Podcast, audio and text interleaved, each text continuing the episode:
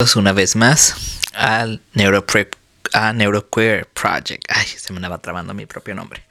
Bueno, este video va a ser pensando en todo el advertisement, anuncios que me han salido últimamente pro vida. Pues sí, hago mucho contenido de, de ellos. Ya no publico directamente de sus páginas porque es hacerle publicidad, pero sí hago capturas de pantalla y demás, ¿no? Salen diciendo que ellos defienden la vida, que están contra el diablo y cosas así. Y hablando de diablo, sí. Quiero contar, no hace, bueno, sí, hace mucho tiempo cuando yo era joven y estudiante de la universidad, imprimí la Biblia satánica, o sea, sin afán de religión, solo como literatura. Pero pues obvio, por mi bagaje cristiano aún no me separaba del todo, aunque a los 17 años yo ya no quería saber nada tenía como ese sesgo de religión y sí me dio miedo, ¿no? Acabé tirándolo a la basura. Pero ahora, porque a mí me gusta poner podcast así X, que supuestamente salió un satanista y hablando de la ¿no? Y dije, bueno, ahora hay que darle la oportunidad, ahora que tengo tiempo, que tengo ocio. Y ya me puse a leerlo. No voy a hacer propiamente un review de eso hasta que ya lo termine. Ya casi estoy a punto de terminarlo. Sí hay cosas que dices, bueno, sí son convincentes. Sobre todo en la época que se dio y otras como que, mm, bueno, todo tiene su sesgo, todo tiene su dogma. Pero ¿qué voy con este video? ¿Quién domina el mundo? Dicen que el diablo. Pues yo no creo que sea el diablo con cuernos y cola que nos han proyectado las religiones judio-cristianas. Más bien son las personas que piensan que la vida de unos valen más que otros sobre todo el acontecimiento por Medio Oriente, la necropolítica, también voy a hacer un, un, video comentario sobre la necropolítica, porque se está viendo aquí en Estados Unidos duro y puro, duro y puro con las personas sin hogar. O sea, es un problema. Ya sabemos que de consecuencia de no solo de las adicciones, sino que mucha gente ha tenido que salirse de sus casas porque simplemente no se pueden mantener entre otras cosas. Pero bueno, ya tendríamos su, sección aparte. Pero es una demostración de la necropolítica, la, el pánico moral hacia las personas trans, hacia las personas de la diversidad, porque aunque muchos gays y lesbianas se sientan a salvo y decir, ay, a mí no me va a pasar nada, también les va a tocar. Y básicamente todo lo que he venido haciendo durante un largo tiempo, que realmente los diablos son aquellos que discriminan y que odian y que hacen guerras, que destruyen y que matan gente inocente en nombre de Dios. Para mí ese es el diablo. Y sí pienso que el, mm, este mundo sí está dominado por el diablo, pero no con los cuernos y cola.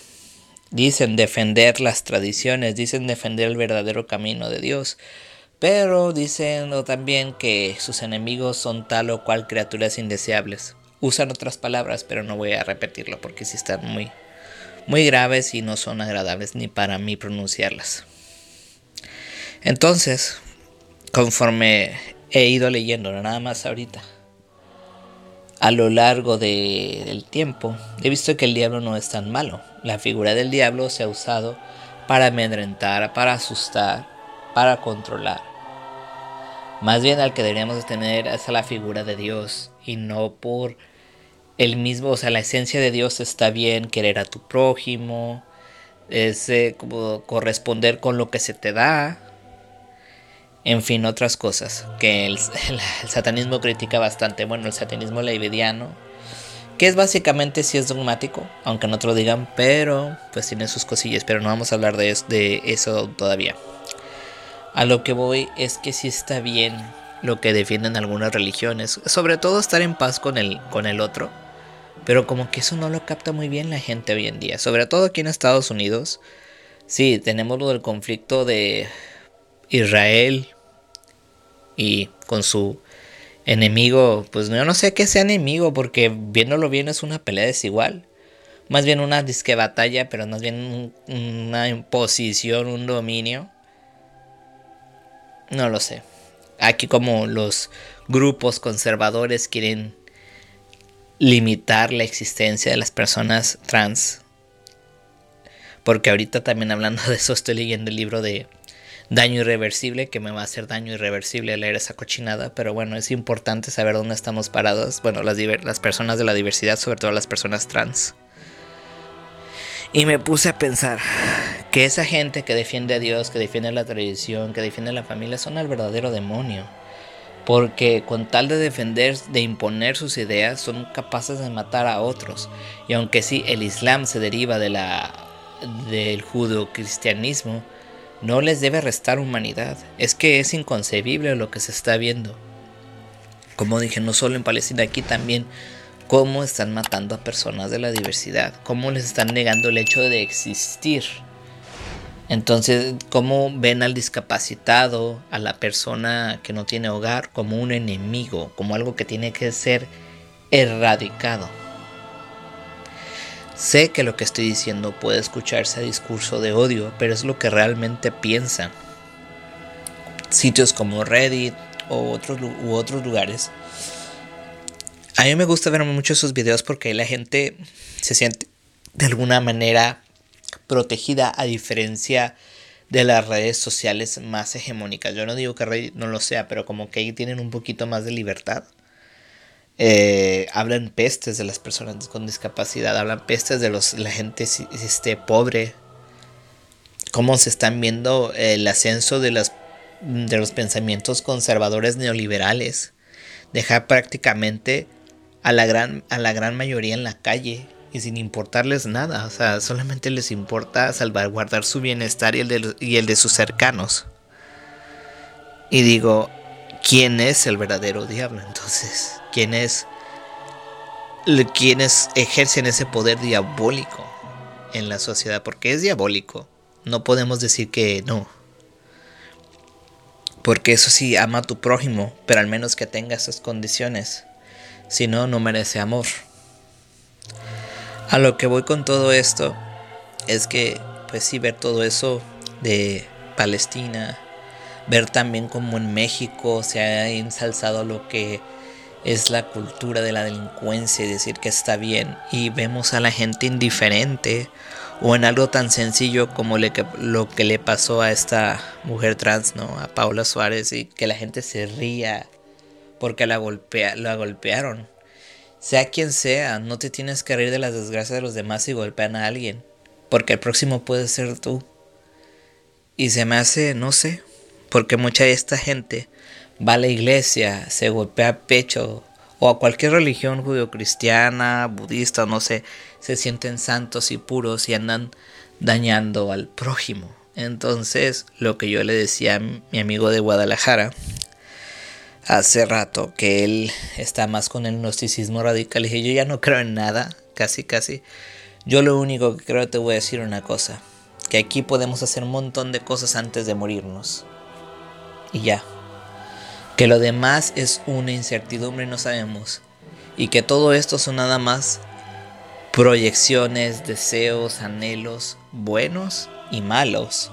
Malos porque perjudican a otros individuos de hecho, del libro que también estoy terminando, de eh, La rebeldía de pensar, habla de esta parte del deseo. ¿Qué es eso? Que el deseo de la idealización, el deseo por la carencia. Son tres tipos de, de deseo, pero no me acuerdo del tercero. Y son proyecciones, son ideas, se tienen que concebir en la cabeza para que se hagan realidad, no vienen de la nada. Y al final el mundo es eso, una proyección de ideas, de pensamientos.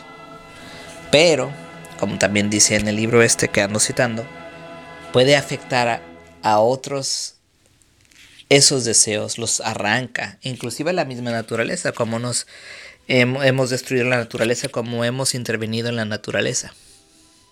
En fin, son bastantes cosas. Y el ser humano es un ser en construcción, sea para algo positivo para una gran mayoría de la humanidad y negativo también. Pero lo malo es que perjudica a un montón de gente. Y yo me he estado quedando con eso, o sea, sí, cuando yo me acuerdo cuando era joven, cuando era infante, me decían es que el diablo domina el mundo. Sí, ya lo creo, el diablo domina el mundo. Pero ¿qué tipo de diablos? Gente que está sentada en un escritorio con un sillón de cuero, con traje, diciendo que son los mejores y que van a salvar al mundo. Para mí esos son los diablos. Digo esto porque también he visto muchos jovencitos, incluyendo mis sobrinos, que se están volviendo algo conservadores por esta situación de la pertenencia. Digo, bueno, son jóvenes, no ven esa parte de que lo que se supone que te tiene que dar pertenencia desde el punto de vista religioso. Porque hay gente religiosa eh, atea que tiene estos sesgos teológicos y dicen que no tiene nada. Pero bueno, eso es como que quiero darme a entender. Este religiosidad que siempre ha impregnado al ser humano durante muchos años y que se nos ha impuesto. Te puede regalar pertenencia, pero ¿a qué costo? ¿A qué condición? De violentar al quien no es como yo. Del enemigo es el otro. Y por eso me quedé pensando, ¿quién es el verdadero diablo? Porque acusan a las personas trans, por ejemplo, de querer indoctrinar niños. Y no lo llevan haciendo ellos durante tiempo. A sangre, a espada y a sangre, matando gente. No lo sé. Y es algo que yo quería expresar también como manera de desahogo. Y por este libro, como dije, que estoy leyendo Daño Irreversible, que me va a hacer un daño irreversible, porque va a ser un libro que te dan ganas de decir, pero ¿por qué? O sea, ¿cómo está escrito con tanto desprecio, con tanto odio, con tanto miedo y con tanta ignorancia? Ya hablaré más de ese libro cuando lo termine a, a profundidad cómo la ignorancia es el principio de todos los males. Me acuerdo que una vez nos hicieron eso, esa pregunta en filosofía. Y yo dije, bueno, y cuando no es ignorante y lo hace por dolo, ya es maldad también. Es porque una cosa es ser ignorante y quizás te puedas redimir, pero otra cosa es saber la verdad como los conservadores y saben lo que dicen que son mentiras y lo hacen con dolo, no les importa. Ahí es donde yo considero que está la verdadera maldad gente que se escuda en las religiones, que se escuda en las creencias, que se escuda en el yo soy bueno para hacer lo que hace. Y ya está.